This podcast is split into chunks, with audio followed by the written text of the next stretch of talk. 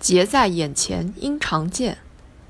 韩非子·喻老中说：“臣患志之如木也，能见百步之外而不能自见其节。”杜牧亦有诗言：“劫在眼前犹不见。”这两句话都揭示出这样一个悖论：近在眼前的事，本应很容易看见，往往反而被忽略漠视了。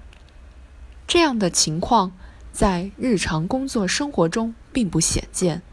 比如，有的同志上知天文，下知地理，关心的都是时政大事，对身边群众的柴米油盐却一问三不知；有的干部热衷于追求诗与远方，热心于翻番、跨越之类的险迹，却看不到自己的一亩三分地杂草生长。还有的对他人马列主义，对自己马虎主义，对别人的错误动引逐微，对自己的缺点却视若不见。近在眼前的东西不重要吗？以睫毛来说，一个人明眸善睐，同样有睫毛的一份功劳。双眼离开了睫毛，谁来为心灵的窗户阻挡尘埃？被忽略的事物，往往扮演着十分重要的角色。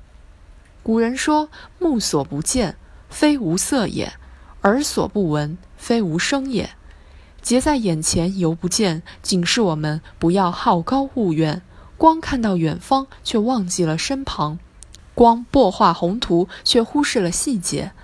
不识民间疾苦，时事形势懂得再多，也不过是脱离生活的空中楼阁。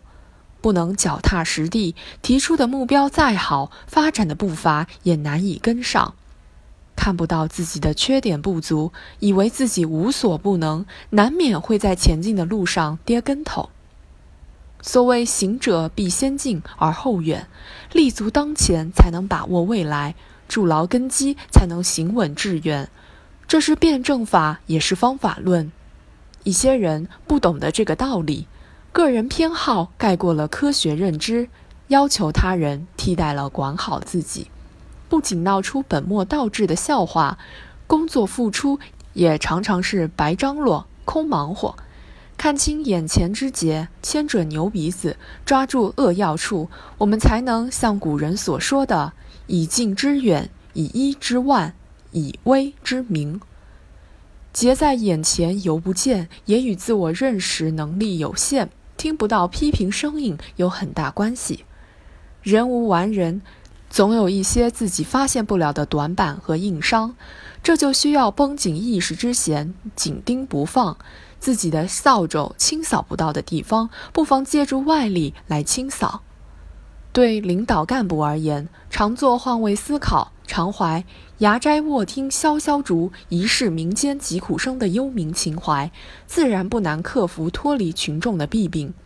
常以党章党纪对镜自照，常听听批评的声音，便能消弭许多犯糊涂的风险。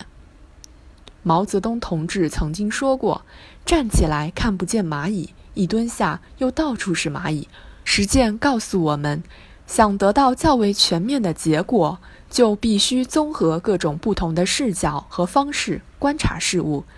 由此而言，洞悉事理离不开三副眼镜：望远镜、放大镜、显微镜。望远镜用来看远，把握大势运筹帷幄；放大镜用来看细，俯察周遭，埋头看路；显微镜用来看透，洞悉人性，通理事理。用好这三副眼镜，我们就可以眼大心雄，之所以，避免陷入少知而迷、不知而盲、无知而乱的困境。